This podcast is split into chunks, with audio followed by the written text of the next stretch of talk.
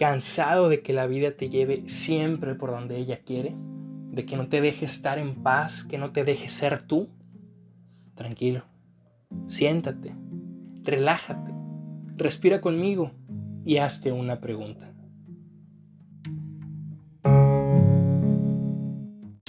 Bienvenidas y bienvenidos de nuevo a esto que es Hazte una pregunta. El día de hoy quiero compartirles que, bueno, estamos ya en el episodio 49, estamos ya muy cerca de la primera cincuentena de episodios, los primeros 50, y pues decirles que estén atentas y atentos porque para el episodio 50 se viene algo grande, se viene, eh, pues bueno, algo totalmente nuevo para el episodio como tal y se vienen algunas actividades en el Instagram y en el Telegram que estoy seguro no quisieran perderse. Así que estén muy atentas, muy atentos y muy al pendiente.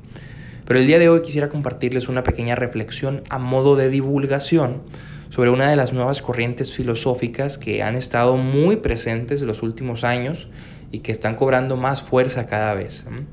Esta corriente, este nuevo pensamiento es el nuevo realismo o realismo especulativo. Hay muchos autores que podríamos considerar padres o pioneros de estas teorías, pero entre ellos los más destacados son Quentin Melisux, filósofo francés, Marcus Gabriel, filósofo alemán, y ante todo Mauricio Ferraris, filósofo italiano. Te comparto que lo que aquí diré tú lo puedes encontrar totalmente gratis dentro de la cuenta de Telegram, del grupo, del canal, la comunidad Hazte una pregunta, donde subo de ordinario varios libros de manera gratuita puedes encontrar el manifiesto del nuevo realismo por Mauricio Ferraris, que es de donde yo me estoy basando para compartirte este episodio. Mauricio Ferraris propone que el nuevo realismo es una corriente que viene en respuesta a la posmodernidad. Como ya sabremos, la posmodernidad no es per se una eh, corriente de pensamiento, sino es más un espíritu de época. Pero, ¿qué es la posmodernidad? Bueno, lo describe eh, Lyotard en su libro La condición posmoderna, es la muerte de los metarrelatos, la muerte de los grandes relatos de las grandes instituciones que se fungían o se autoproclamaban como pilares de la sociedad, entre ellos el cristianismo, el marxismo y la propia religión en sí. Eh, también cualquier institución en general, como los gobiernos, el Estado mismo, entra en crisis porque la posmodernidad precisamente trata de, como diría Bauman, crear nuevos sólidos, destruyendo y diludiendo ante todo, pues los antiguos, ¿no? haciéndolos líquidos. Por eso estamos en una modernidad líquida, diría Bauman. Pero Mauricio Ferraris afirma que la posmodernidad, entre muchas otras cosas, es evidente, nace fruto de la modernidad. Y la modernidad tiene muchas cosas que Ferraris eh, critica, ¿no? Afirma en primer lugar que la posmodernidad cumple los objetivos de la modernidad, que eran en primer lugar el hombre moderno, el hombre racional, ¿no? Afirmar un correlacionismo es el primer error de la modernidad, dice Ferraris. Pero ¿qué es el correlacionismo? El correlacionismo para estos autores del nuevo realismo es la idea de que solo podemos conocer la correlación entre sujeto y objeto. Esto lo podemos ver en la modernidad, recordemos, la modernidad viene después de la época eh, medieval, donde nos preocupamos mucho por el tema de Dios, por conocer a Dios. Pero la modernidad dice, a ver, hay que preocuparnos más no por lo que conocemos, sino por cómo conocemos. El tema epistemológico surge como principal eh, corriente o principal problema filosófico en la modernidad. Esto genera un correlacionismo de sujeto-objeto. Critican esto los nuevos realistas porque dicen es que no todo es la relación entre el sujeto y el objeto. ¿Por qué? Porque eso dio fruto a que si uno no tiene una experiencia subjetiva de un objeto no puede hablar de ello. Esto lo vemos mucho en nuestra sociedad donde si alguien no ha experimentado algo le decimos tú no hables. Que si bien una carga experimental empírica da mucho, eh, mucho valor a una opinión, no lo es todo, porque la parte teórica también influye y no es necesariamente dependiente de la experiencia misma de la persona que predica la opinión. Ahora bien, esto no es todo, dice el nuevo realismo, es una crítica sí a la posmodernidad porque cumple sus objetivos en generar eh, un extremo epistemológico donde nos olvidamos de las cosas y, como diría Nietzsche, ya no hay hechos, solo interpretaciones. ¿Por qué? Porque vemos que ya no hay otra salida, al menos así se piensa en la posmodernidad, porque después de hacer que todo fuera discurso y de que nada fuese verdad, pues parece que no hay vuelta atrás. Inclusive, dice Mauricio Ferraris, estamos viviendo una época del realitismo, como si fuese un reality show. ¿Por qué? Porque en un reality show no importa lo que ha pasado, importa lo que el invitado diga que pasó. Importa la interpretación que le damos a los hechos, pero no importan de hecho los hechos.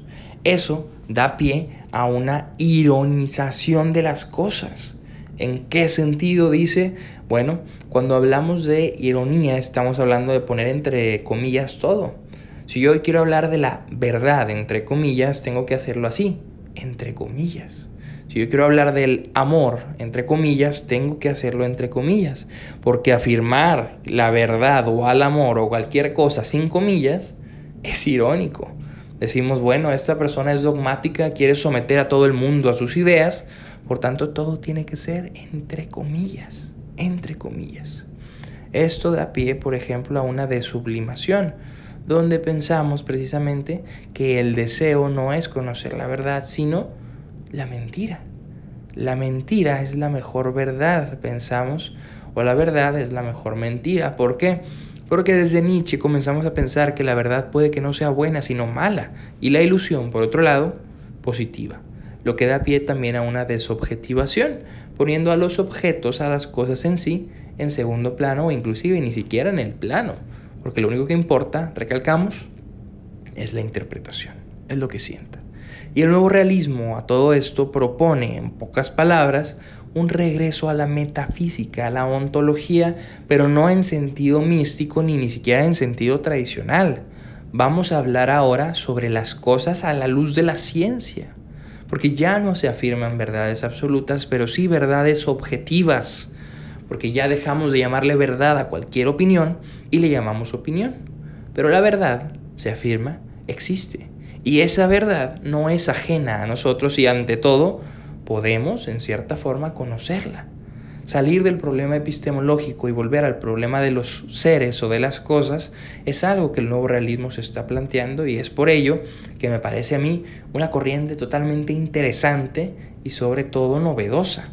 ¿Por qué? Porque resignificar la metafísica y la ontología todo a la luz de la ciencia es maravilloso. Y es algo muy sintético y como diría el filósofo español Carlos Blanco, esto busca la integración de los saberes.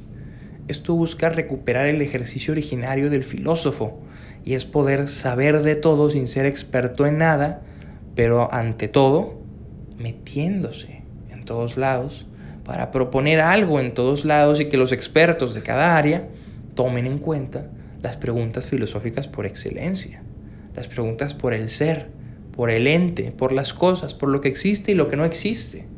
Esa es la labor del filósofo hoy en día, según los nuevos realistas, y esto, claro, está en 7, 8 minutos, no va a explicar toda la corriente, pero quisiera, eso sí, dejarte la semilla de la inquietud y que pudieras pensar que sí hay hechos y no solo interpretaciones, que estos hechos no están totalmente sujetos a las interpretaciones, pero que las interpretaciones, claro, que juegan un papel fundamental en nuestra percepción de las cosas y en las cosas mismas.